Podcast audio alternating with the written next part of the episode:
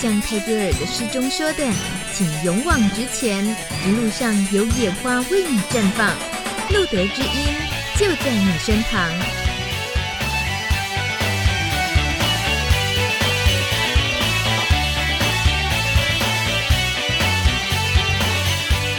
Hello，新年快乐！今天二零一七年一月二十四号，已经到了第一百七十七集的路德之音 Live 直播，我是大咪，大家晚安。哎，这个掌声呢，一个人就够了，就够热情，因为我也是很期待看到实业，因为在两年前守天使大概两年前推出的，对不对？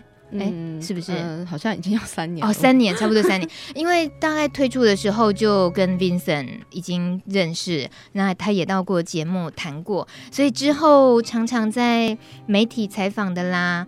呃，我们常常会看到除了 Vincent，然后还有就是。十夜，嗯，所以就一直很期待哪天是不是有机会邀实业来录的知音跟我们聊一聊。本来以为实业聊的他最擅长的、最熟悉的当然是守天使，但是大家今天也应该都看到了我们录的知音的节目海报，帅气的实业，他坐着的。这难道就是传说中的万里长城吗？石业，你告诉我 是不是？你是不是坐在万里长城上？对，我坐在万里长城上。你你这是 key 上去的吧？你真的本人在现场吗？其实去长城不是那么难的事情哦，是这样子。所以你是纯粹去看？没有，你你这张照片就是参加那一次的。是一个爱滋徒步的运动嘛，活动？嗯，对，就是呃那时候是二零一二年，然后我在北京的一个单位工作，然后我的工作内容就是做这个爱之徒步的呃这个专案的整个企划执行这样子。嗯、你是去执行专案企划，不是像我们一般好好像就是一一种志工的身份去跟着走的哦。其实那一年我是去交换学生，就做了两个月就没钱了。哎、uh-huh. 读了两个月就没钱，然后朋友就介绍我，哎，那个可以去工作，因为我在台湾有蛮多的社会运动的经验。嗯对，然后所以他们就呃就很开心的，就是找我当他们的同事，嗯、然后就把这个工作交给我这样子。嗯哼，对对。那这个工作为期多久时间？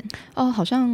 大概半年吧，也蛮长的耶。诶、欸，对，也是不短。然后他的工作的内容是在做，因为其实，在大陆，嗯，呃，就是艾滋这个倡议的这个工作，其实是呃，也是很很很困难啦，因为他们那边的呃环境跟台湾也不太一样。嗯、但是因为我去的那一几年，就是因为台。之前的时候，中国一直对于就是境外的关于这个艾滋的及那个译著，他们是非常的抗拒的。嗯、可是艾滋只就是在那个 SARS 之后，他们突然对于公共传染病这件事情很有啊、呃，觉得说，哎，这件事是要对他们就开始。同意接受国外基金会的钱进来，哦，所以是这个机缘之下，就是呃，在中国的这个呃艾滋运动才稍微比较蓬勃。先前一直都有，嗯、只是说，呃，钱钱的话是呃只有呃呃国家的呃那种基金会的，嗯，他们比较有机会。所以这个这个计划，它其实是要从。等于是做公开的募款，嗯，然后只是说公开的募款要符合他们国家的这个规定，是不能随便自己在网络上在路上就募款，是一定要就是挂在某一个基金会上，嗯。然后另外一个部分就是你要跟群众呃募资这样子。那我的工作是就是比较是否跟群众做募资这样子。嗯嗯，那是指包括怎么样去主打这个。呃，募款的主题，然后塑造一个大概希望的理念或什么，这些东西都是你那时候参与的。嗯，对对对，应该是说那时候我们其实是要创造一个文化的氛围，嗯、是就是关心这件事情，它跟呃人权，然后跟平等、嗯，然后跟就是关注一些社会里面需要关注的人，然后而且这个整件事情它可以是呃就是很。很阳光跟健康的，嗯哼，对，因为就是那个那边呃，中国比较那时候比较需要这个这种嗯呃，有点是翻，就是做一个形象的更新那种感觉，哦、扭转一些刻板印象的东西。对对对，那因为就是爱之徒步这个运动，它其实之前是在国外，嗯，然后它是比如说有一个人，他可能自己是感染者，或者是感染者的家人或者朋友，嗯，然后也许他的。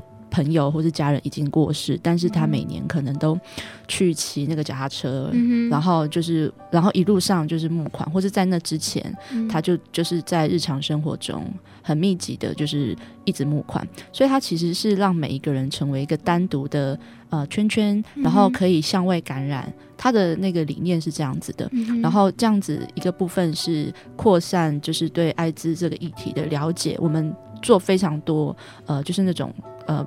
刊物的，就是那个文宣嘛，呃，文宣就是做，就是艾滋病其实不会怎样，嗯，会怎样，就做很多这个东西，然后让他们可以拿出去一边发布，嗯，然后一边用这个机会募款。嗯哼，对，我们大概就是做这个工作这样子。这种直接接触一般百姓人群的募款，在大陆成效怎么样？其实，呃，说，呃，一，呃，因为我。我后来就离开了，后来的状况我不知道，嗯，但是我去待的那一年，其实感觉很好，因为我们最后结果是要在就是大家一起去，就是租车子，嗯，租游览车，大家一起去走长城，因为长城是中国的一个文化的遗产嘛，嗯，然后我们就希望在那边就是让大家看见艾滋这个议题，这样，嗯。那其实那天去的时候，其实大家都很很兴奋，很开心。那参与的人比较多的，其实还是呃。呃，中国的同志社群，然后但是也有很多一些比较有性别或者是平权意识的呃异性恋的朋友们，嗯、或是非感染者这样子，对，嗯，嗯，所以在一你们的这样子文宣啊理念的这种直接跟第一线的人群接触的时候，他们可能对艾滋的那个呃既有的一些烙印，可能都还是很深刻。可是你们呈现出来的形象啊，这种呃其实比较阳光的，或者说。开心的，嗯、是快乐的，快乐很有活力的。对对，那他们能懂吗？我是说一时之间的那种接触，我觉得就是呃这种现身的形式，而不是可能我们不是感染者，但是我们关注我们的呃感染者朋友的这个形象，嗯、其实就是呃接受度很高，因为呃那就是朋友嘛。然后你因为关心这个人。嗯所以你会愿意去做这件事，其实还蛮能够理解。嗯。那再加上一些，就是其实，比如说，呃，比如说什么，呃，比如罐头不会感染什么艾滋病，哦，像这种讯息出去，其实大家对这个讯息会有兴趣。嗯，就是这种小小的，比如说你你你你如果怎么样怎么样，然后，那个，蚊子叮不会被传染，啊，对对，就跟生活很相关这样。对对，其实他们对这种讯息，我觉得是有兴趣，因为其实，在中国做呃，我知道的很多的 NGO 或者是一些运动或什么，就是他们其实会做很多像这种，就是啊、呃、比较知识性的东西。嗯、那那其实接受度我觉得算高的，因为大家其实对于新的东西还是哎我不知道哎这样哎没听过哎、啊，那其实气氛还蛮好的。嗯嗯，但这其实就是一个从美国我看了一下资料看。对不对不对啊？就一九八五年在美国洛杉矶举办的第一届，嗯、算是第一次。那就像实验你刚刚讲的，本来其实它的发起是以一个感染者自己自身去骑脚踏车啊，或者说去呃这样子的长途的跋涉，是从感染者本身做起。那以你参与的在大陆的这个艾滋徒步来讲，他们其实身份应该没有那么容易能站出来，对不对？对，我觉得在北京蛮困难的，嗯、就是在可能有一些个别的省份，像沈阳或者是其他地方，那我知道是有一些感染者，他们可以站在台面上啊、呃、说话，或是做一些事情，办举办。座谈，然后会说会会公开的出柜，然后写自己的历程这样子。嗯。但是其实我觉得在嗯在就是。大部分的状况其实是很困难的，然后因为在我知道的那时候是在中国，就是感染者这个身份在医呃就医上面那个隐私是非常的没有嗯保障，没有非常没有保障，嗯、所以就是就造成说就是很多感染者他们都啊、呃、非常的偷偷摸摸，嗯，然后对，所以那时候呃所以所以我们才会用这种形式是创造一种社会里面呃氛围，嗯，让。让呃一般的人呃了解呃艾滋病的状况，艾滋病患者的状况，也让艾滋病的朋友感受到说，诶，其实不是这件事没有这么丢脸，或者是没有这么羞耻，应该或者危险，应该藏起来。嗯，这件事情距离现在已经几年了？就大陆做这件事，一二年，所以 哎还好啦，所以四年前啊，可是其实。呃，四五年前，四五年前，一二年，对啊，一二年。可是其实中国的呃这些状况，他们其实翻新的非常快，嗯，因为他们整个国家的发展太快了，嗯，所以这些经验可能现在也不一定呃像我说的那样。嗯，但是那时候算是呃，我觉得在中国，不论是同志还是艾滋这个议题的社会运动，其实都非常的热烈，这样子。嗯，呃，那时候很很活跃，我去的时候很活跃，很有活力。那那活力的感觉是什么？那个画面是什么？我们很难想象。嗯嗯，就是参与的人很多，还是说大家都很乐于聚在一起谈这件事？至少就是同温层里面，大家会觉得这件事，哎，很很很有很有趣，很好玩，嗯、然后。哦，很开心，很野，嗯、很很好，很野，很野，就是因为其实我们当然也不是这么的健康跟阳光啊，嗯、对啊，最后的时候其实有三个就是嗯，drag queen，就是 他们想要穿高跟鞋走完长城，脚就废了这样，所以我们所以很有趣，就是其实我们的呃，就是产呈现的方式就是很。开心，嗯，对，我很喜欢那个氛围，那个东西是很能感染人的，嗯，也像个嘉年华会，或者是说像我们台湾的同志游行有一点点，就好好的秀自己没关系，这样，对，嗯，这就可以也呼应一下一号留言绿茶他说的，他说台湾一直都没有为艾滋而走的活动，社会还是太保守了，不管是社群内还是社群外的关注者，我就是觉得现在。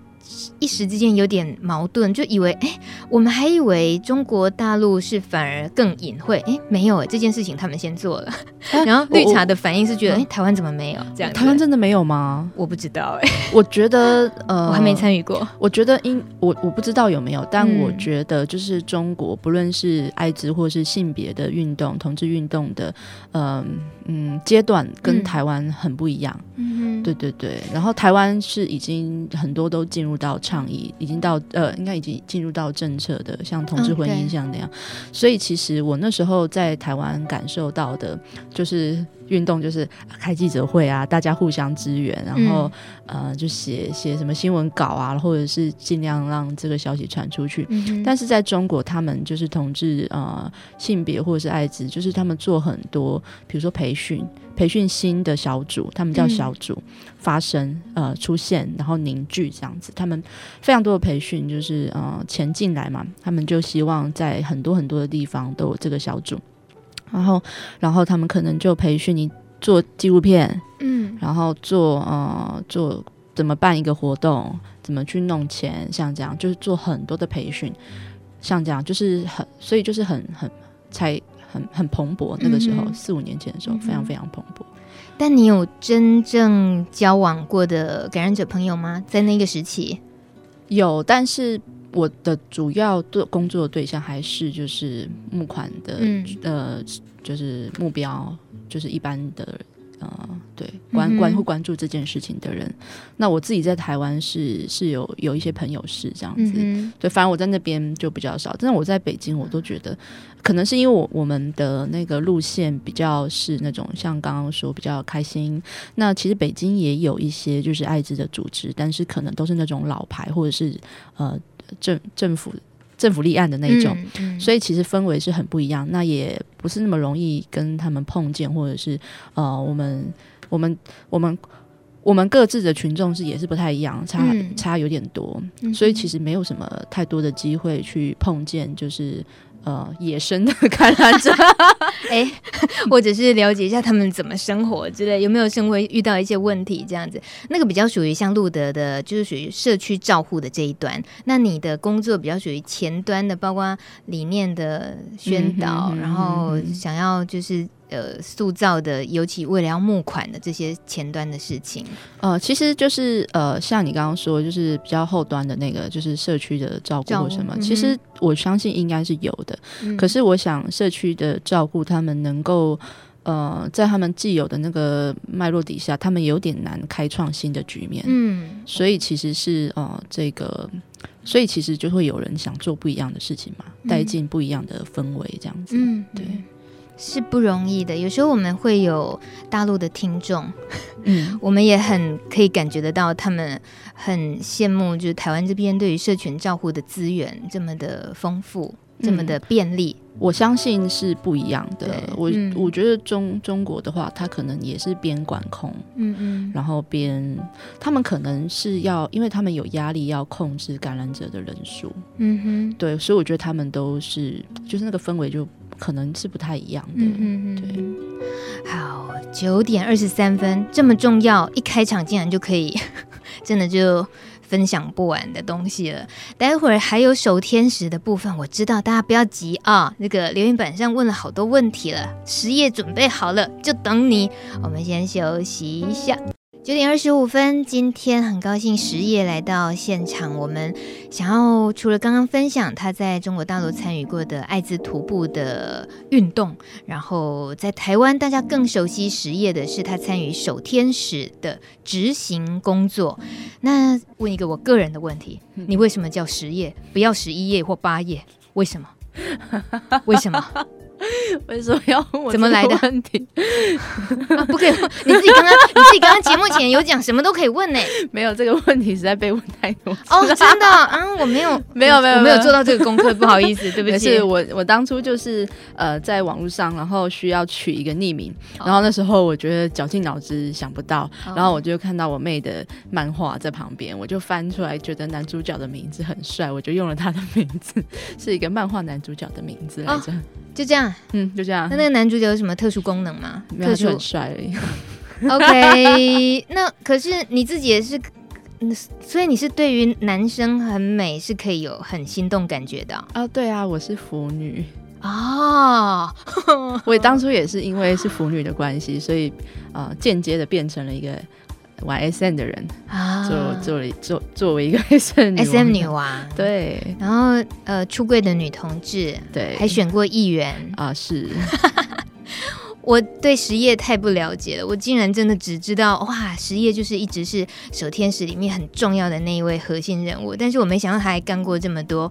都应该每一个都来上一集《录的知音》的 主题，好吧？那我们先了解守天使的这个参与的部分好了，因为在呃所谓的四年前，大陆那边等于说你工作回来了。回来回来到台湾的时候，你学心理的，是其实呃，首天使这个也都是以志工性质嘛。嗯。可是这样子的选择投入，跟 Vincent 这样一个他们几个团队也也不是一个真正的工作室或怎么样的关系，可是就是都是无偿的，愿意付出时间去，那个怎么凝结在一起的那个缘分？因为我感觉好像四年了，我是哦，就我记得好像已经三年、四年，可能四年差不多，可能因为他找我的时候也两年，嗯，然后我记得我看了一篇那个，我记得我上那一次服务的时候应该是大概嗯，好像两年前了吧，还是一年前、嗯、啊，我有点忘了，反正就挺久。呃，那时候当初是因为呃，他们找不到女性的性义工，嗯，然后因为对。整个台湾来说，就是对女生来说，就是去帮一位不认识的男性的生长者打手枪，嗯，是一件嗯很困难的事情。嗯、然后，所以他们找不到找不到志工可以帮忙这件事情。然后，因为他们认识我很久，我们在呃台湾的性别社会同志运动呃一直有互动，就彼此熟悉蛮久了。然后他们那时候就想说试试看，问我看看能不能这样子。嗯。然后那时候，嗯、呃，我那时候呃因为是有点生病吧，然后因为就开始就是会呃因为那个病就是。有可能会有比较不好的发展，所以我当然会很担心跟很焦虑，然后就会嗯，就一直在思考这件事情。那生障者他又是一些，他们就是生病，或者是他们出生的时候就有一些呃身身体或者是呃身呃身体的障碍这样子，所以那时候我自己的感觉是一个部分是他们找不到人可以做这件事情，嗯，那。那因为我自己，我妈妈是外籍配偶，所以都，然后我又是同志，然后又玩 SM，就是都非常的性的边缘那样，所以那时候我就觉得，就是我觉得艾滋跟生长者是很边缘、很边缘了，嗯，是比 SM 还边缘一些，所以那时候我就觉得有一种自己的手枪自己打的感觉，就是我觉得是一样的，嗯，是我们是我们是生命的共同体，所以那时候我就觉得我其实是。愿意去做这件事情。那另外一个部分是我刚刚提到生病的事情，所以我就很想知道，那究竟，哦、呃，生病了之后到底会生命会变成怎么样？嗯、所以是基于这两个原因，所以我决定投入。嗯，生病了之后会怎么样？对，因为我有可能那个病有可能会。呃，失明有可能会坐轮椅，哦、所以就很贴身嘛，嗯、很贴身相关嘛。嗯、所以那时候，呃，因为我是女同志嘛，所以我就考虑了一下，就是对我来说做这件事情会不会有一些障碍？嗯，那老实说也思考了有一点久，嗯、呃，一两个月吧。然后后来就觉得，我还是觉得，因为这件事如果不是我，那还有谁？嗯，会可以开始去做？所以我就毅然决然的就跳进去那个火坑。也没有啦，那个障碍需要突破的障碍大概是哪些？嗯，我觉得就是，嗯，我觉得台湾女就女生啦，亚洲的女生，我觉得应该都一样啦。嗯、就是在长大的过程里面，其实这个社会是对性是压抑的，或者是对性是恐恐惧跟，嗯，嗯，那会让女生自己觉得自己的身体是很自己感觉会不太好。比如说，我们可能就会。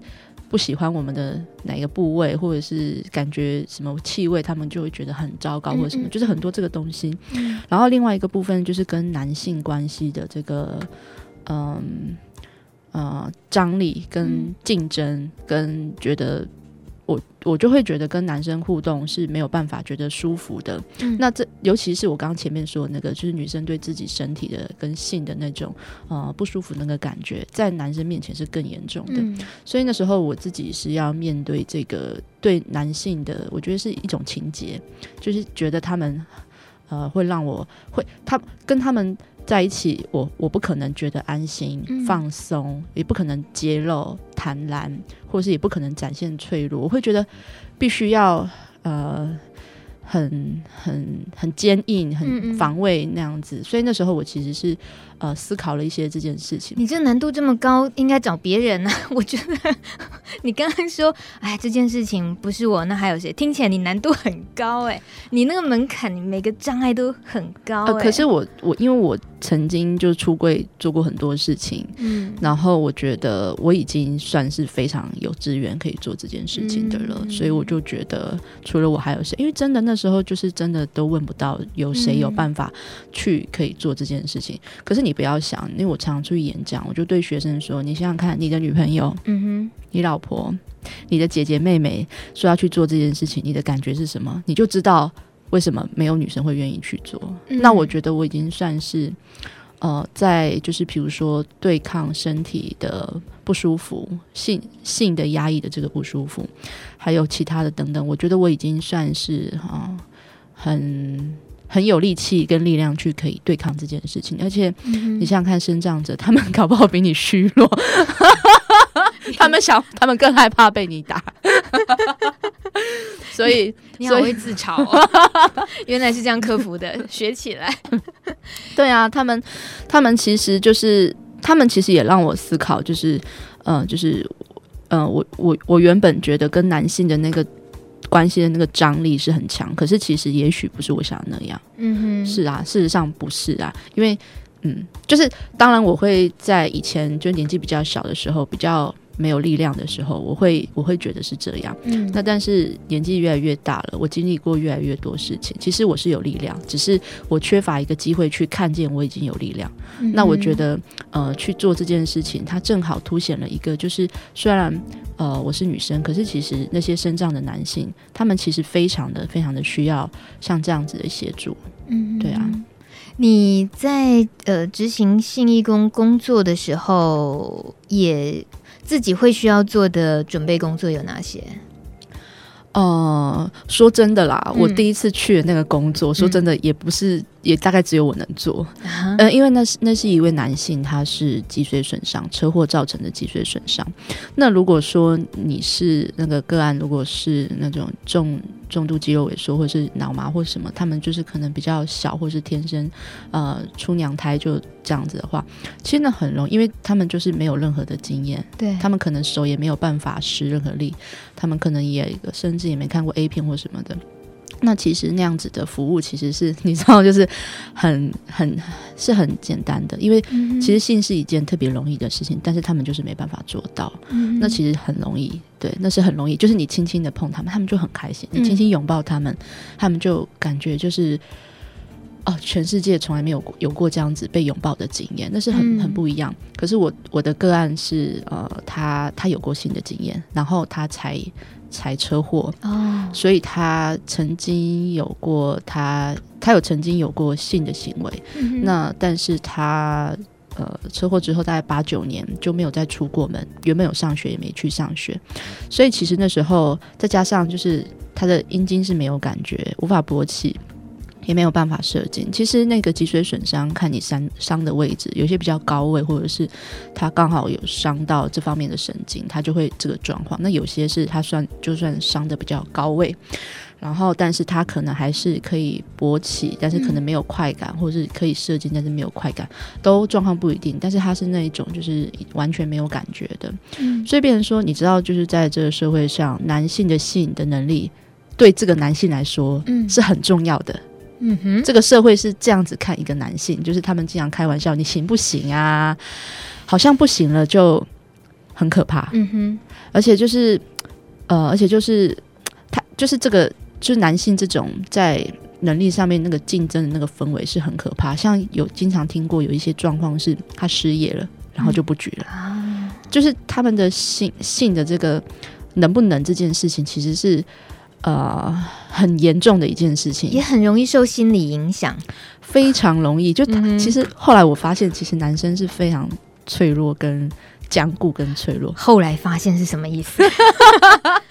其实请直说无妨。后来没有啦。后来我就是呃，因为一直在思考对抗跟男生的关系，嗯、然后我也一直在想，难道他们真的是我想的那样吗？难道呃，一定？一定是因为一直如果一直跟男性的关系是这样，其实也蛮蛮无力的，或者是怎么样，所以我会一直去想有没有别的可能。你你怎么会担心无力？你是女同志啊，你又不用去担心跟男生。哦，我是觉得这世界有一半的性别的人，哦、对我来说是呃互动上是有，对我来说是。不太舒服，我觉得这件事情克服、哦。对，我觉得就是无论如何，嗯、就是我还是会去希望可以有不一样的可能去了解。嗯、那后来就是有一些有一些机会吧，然后就呃发现其实哦有经有一些很细的事情，就发现其实男生是很坚固跟很脆弱的。对啊，比如说他他失业了，他就不举了，嗯哼，或者是他一旦怎么样，他就不举了。就是其所以其实跟我想的不是那么像这样子。然后那个个案他又是。嗯，就变成说，性这个部分已经是对男生来说是很很重要的一个，你占据社会位置什么的，就是那是一个很重要的部分。你你不行的时候，就真的是好像整个人都没有办法得到社会的认同，那是很不舒服的感觉。嗯、然后，所以那他的状况是他有可能会在那一次服务里面需要做心理的调试。嗯，然后而且他不会勃起跟没有快感，你要怎么做性的服务啊？嗯哼。所以得先从心理建设开始，这样。呃，倒倒不用。我是 我去之前，我会担心发生的事情是，他有可能在现场真的发现他再也不行了，他有可能会有一个需要心理的调试。Oh. 但是这个部分后来发现还好，因为他已经躺，他已经在家里已经八年七八年了，所以他其实已经适 适应的太好了。就是 我，因为我半个小时就做完了我就想做的事情，然后我就问他说：“你还有想做什么吗？”他就说。没有，然后我就很尴尬，就还不能去领终点费，太快，不能去领便当，太快，太快了。对，那所以呢，那时候，但是呢，这件事情后来没有发生。那呃，比较困难的是，你要怎么样呃服务一个？事实上，我的任务很困难，是我要，因为他知道他不行，但是他还是想来。知道他人生的后来有没有别的可能，嗯，所以我其实是要担任这个，我觉得比较像个老师的工作，所以那时候我就很细致的教他怎么样呃感觉自己的身体，呃，包括就是比如说他是腰椎那边呃损伤，所以呃下半身的部分可能是有感觉到没有感觉，比如说有感觉是十，没有感觉是一，嗯，然后我就抚摸他的身体，让他感觉认识自己身体的，比如说身呃。呃，失去功能那个部分，它不是你知道，我去的时候，我一直以为腰椎损伤、半身不遂是一圈以下、uh. 没有感觉 啊，不是啊，你看，哎、欸、，sorry，你看，我觉得我们 误会很大，真的，而且如果不是我去做这个，嗯，像 Vincent 他是呃小麻痹，对，他听到我说这个时候，全部的人也都好惊讶哦，嗯，你看这个社会对于这件事情的。错误的认知真的很瞎，你我现在讲出来，你会知道你有多瞎。哎、欸，你也瞎过嘛？我瞎过，大家都瞎过，所以所以下半身有很多地方都不是一圈哦，它是比如说整个前半身侧边、嗯、的感觉消失的比较快，前面跟后面消失的比较慢，所以一直到膝盖可能就是呃前面前侧跟后侧一直到膝盖跟膝盖的后方，比如说到大腿的中间都还有三，哎，都还有七。然后突然之间就变得越来越低，然后到膝盖就没有了。然后可是侧边就是大腿的外侧，就是外侧跟内侧，嗯，然后感觉消失的比较快，像这样。然后所以我就教他感觉他的身体还有哪边，认识他的身体的感觉，嗯。然后另外一边就是他上半身，就是呃功能正常的部分，去抚摸他，说有感觉是十，很有感觉是十。比较没有什么感觉是一，然后教他他自己身体的敏感的地图这样子，我觉得那是一个很实际的，是你身体被摸过，你就会知道那是有。舒服的，因为男生不习惯被摸，他们整个性的行为都是以阴茎为中心，嗯，然后射了就没了。你意思是说，男生的整个身体皮肤也都是性器官，也是都可以有爱抚、有感觉的？对，事实上，我那一次最主要的任务是要去找出他的一个代偿点。代偿的机制，代偿点，太专业术语了，讲清楚。有点像是 我用 S N 的方法来告诉你。很好，大家今天收获很多。就是你想想看，呃，蒙住眼睛，它很好玩的地方，是因为是你的眼睛其实代替你接收外界的感官七成，嗯、最少七成的讯息、嗯。也就是说，你有视觉、听觉、嗅觉、味觉、触觉，可是其实呃，视觉是掌握七成、嗯。如果你的视觉被盖住了，那会发生什么事情？只、嗯、就。得要用其他的打开，对，比如说，呃，比如说听觉会怎么变化？哦，敏感啊，啊、呃，对，触觉会变得马上就会变得敏感，哦、因为它的它必须要呃提高它的。觉知外界的能力，其实讲白一点就是变敏感。嗯、那听觉的话，你会因为原本你可能都可以掌握发生什么事情，你不需要，有时候不一定真的很需要。你可以掌握那些事情的时候，嗯、你的感觉就是呃就那样。可是如果你做爱的时候，你戴上眼罩做一模一样的事情，感觉会很不一样。嗯、因为其实是很多事情你没办法掌握，你只能用听的，嗯、所以其实你整个身体都会变得非常敏感。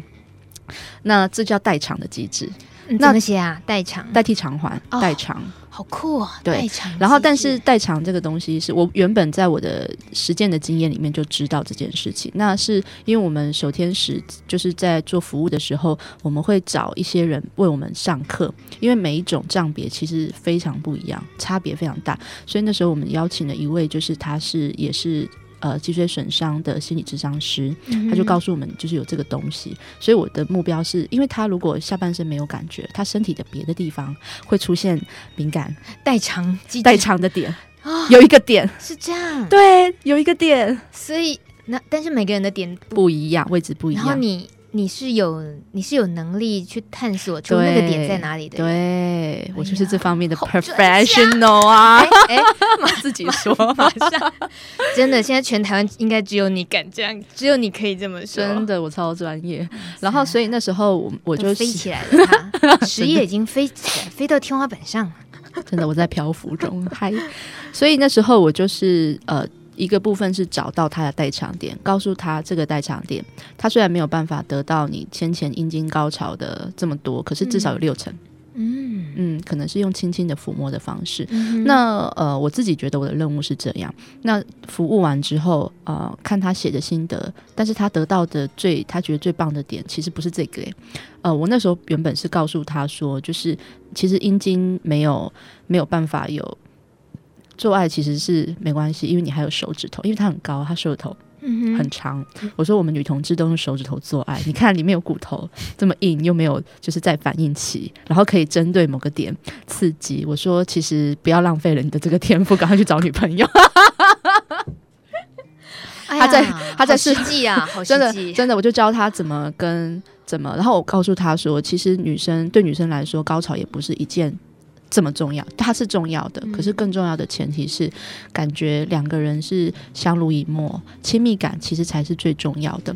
那事后他的心得就写说，他他从我这边知道怎么跟直立人的女性呃互动，这件事情对他来说很有很有帮助。然后我知道就是在呃今年吧，今年我忘记是这个月什么时候，就是他终于买了他人生中第一台电动轮椅，而且到了板桥。然后去去参加那个板桥新年城的活动，uh. 那是他走出来啊，嗯嗯，他是他那呃服务好像一两年了啦。然后他真正买这个买这个呃电动轮椅，其实是前几天的那时候前几天的事情，uh. 所以他还操控着不太熟悉的，但是他那是他自己第一次走出来这么远的地方，他等于是把自己封闭很久是吗？呃，因为他家在二楼没有电梯，嗯哼，oh. 然后所以其实事实上就是。身障朋友要出门，真的是有障碍的。嗯嗯，对啊，所以也不是说他自己要封闭自己。对啊，你这样服务完这个个案，跟他会变成朋友啊？之后还要联络啊？嗯，会不会尴尬？不，不会，因为就是我们这个服务，就是基本上只有服务的打开门的瞬间可以看到我，不能留 line 是不是？不能留 line。然后，呃呃，对，就是你会为个案做一个他喜欢的装扮吗？不会，我会为我自己做喜欢的装扮。女为悦己者容，不是吗？不是要悦他人吗？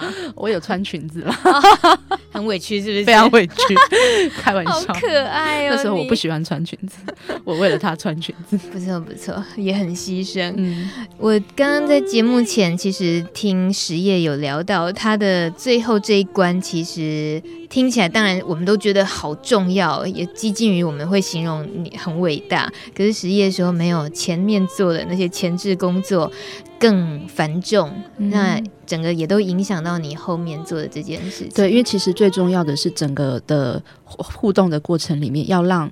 他知道性是一个什么样的东西，这个东西是从我们跟他互动的态度，他会知道性是很舒服、开心、健康，有很多的创造力，跟他以前可能认知到的不一样。嗯，其实我觉得是一个环绕着性这件事情周围的那个文化体验，其实这件事情才是最重要的。而这件事情前面的接案接案主像 Vincent 他们就做的非常非常多，那事后他们都还追踪。嗯，对啊，所以我觉得他其实是。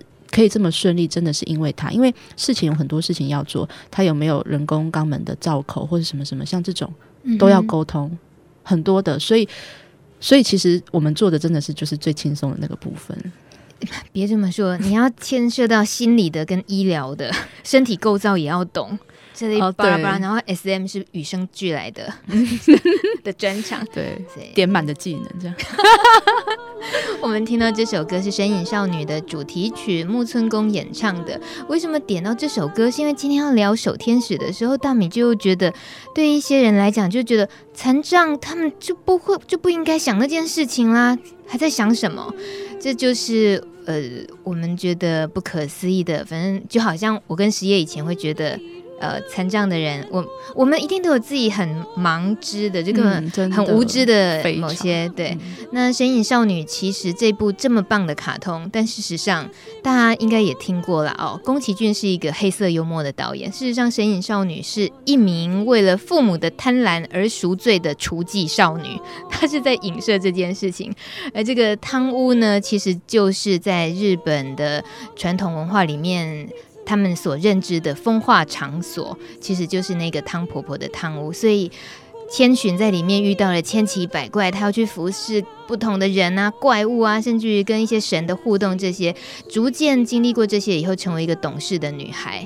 所以我们大家应该都也要强迫自己有机会应该走进去那个汤屋，不 要也不用了、欸、啊，不用是不是？不用不用不用吗？不用不用，我们只要知道有这个汤屋的存在。哦，是这样。这个世界上有很多跟你不一样的人，有很多就像你刚刚说的，有很多我们不知道的地方，我们就打开一个，就是有个开放，嗯，就好了。开放的心胸，对，哦，真的，我还蛮想去的。说，呃，去去去，好，OK，想去就去。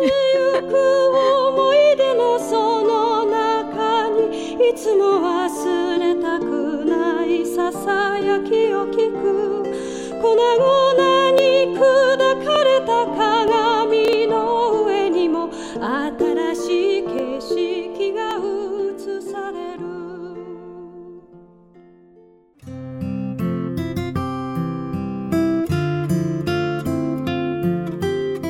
嗨，各位帕斯提的朋友，你们好，我是十七岁天空的编剧 Ready。在十几年前的时候，我写了《十七岁天空》，台湾第一个同志喜剧。那个时候，在剧里头有一本书叫《爱是种信仰》。那我想，它是一个很明显的传达，就是爱跟信仰是我们人生的道路上不可或缺的两个基本元素。同样的，在现在的时代，我觉得爱还是一种信仰。我希望各位帕斯提的朋友能够用你们的信仰，用你们的爱去诠释自己的生命。不管未来如何，你们的明天都要活得更阳光、更美好哦。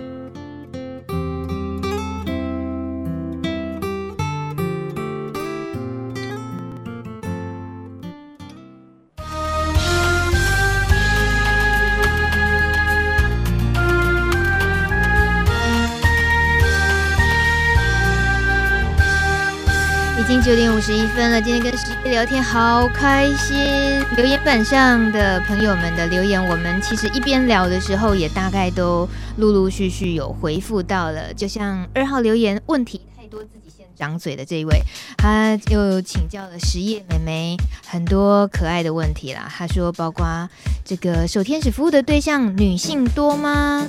然后女性跟男性障碍者的服务上有没有什么不同呢？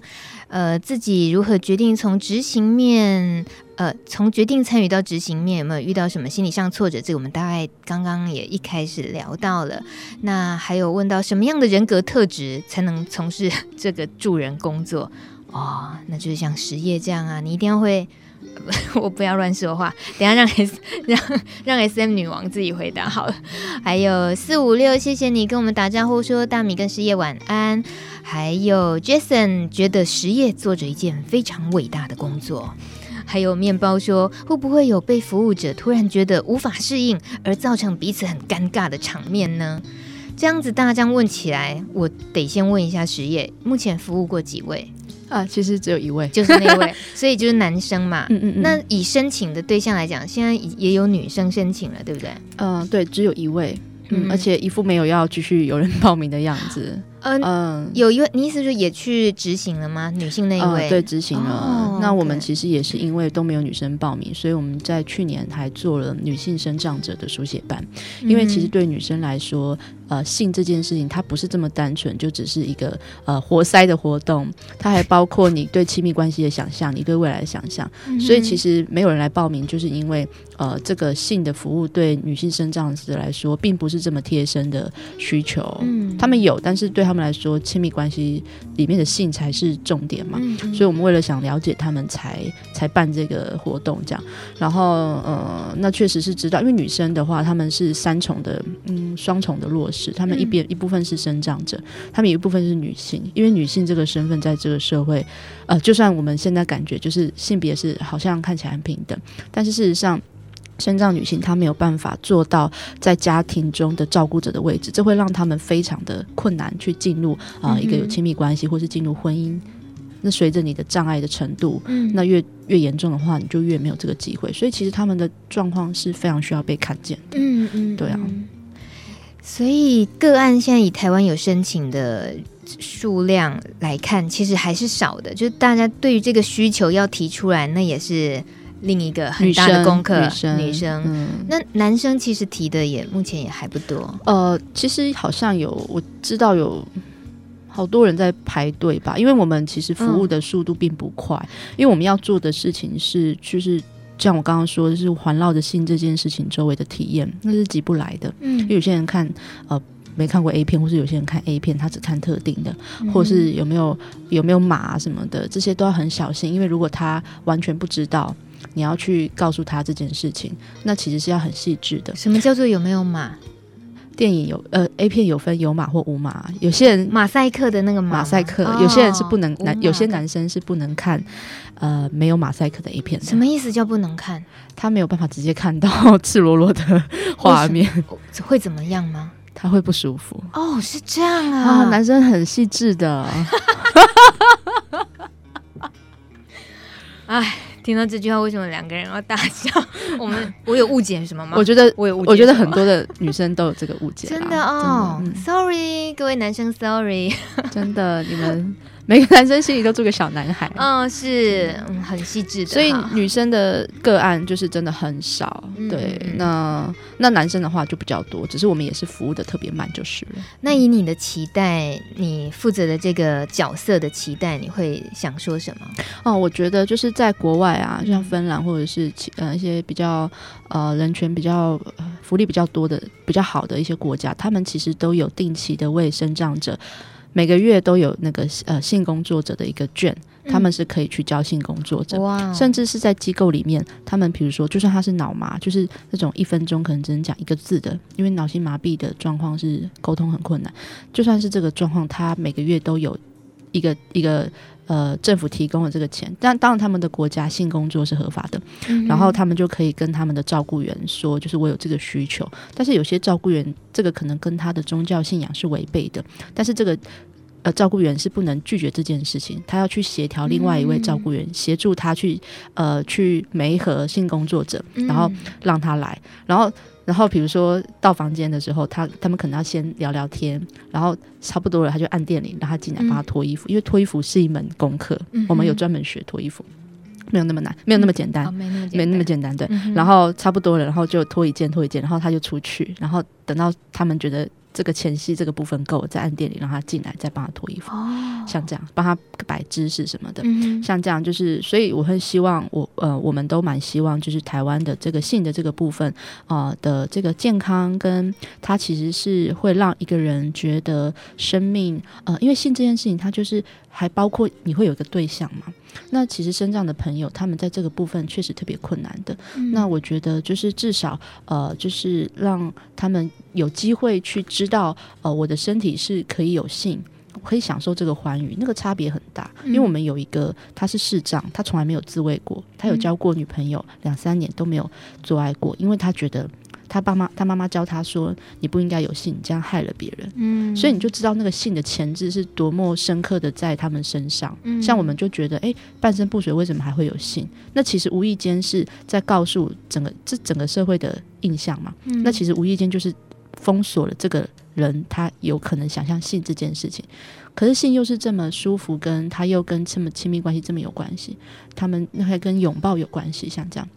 所以我会希望，就台湾社会可以渐渐的打开，不论是对性工作者的性，对生长者的性，对艾滋的性，都可以有更多更好美好的想象。因为呃，像我都出去演讲，我都会说，你把那个呃无无障碍空间弄得好，不是只是生长者有益。嗯、你像你的父母会老，你也会以后会小 baby，、嗯、你自己在上面走也比较不会跌倒。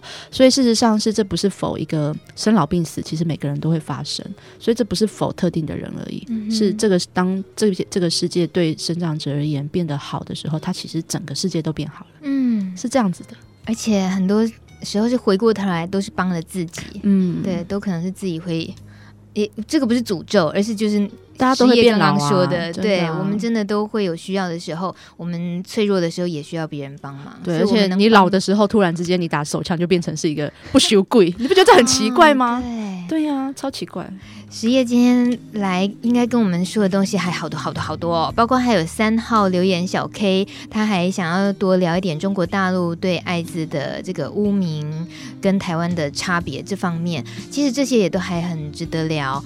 呃，已经九点五十九分了，我想我们很很高兴，很欢迎十夜。其实我也很想关心他后来身体有没有好一点，诸如此类啊。其实还有没问题，没问题，还有很好，很好，很好，很好，好，谢谢你这么快的半秒钟回答了这个问题。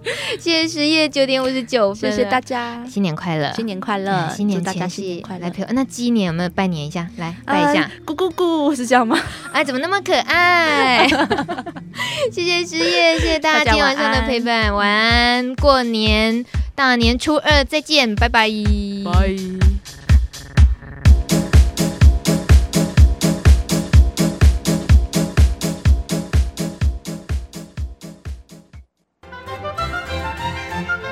本节目由路德协会制作，中华电信协助播出。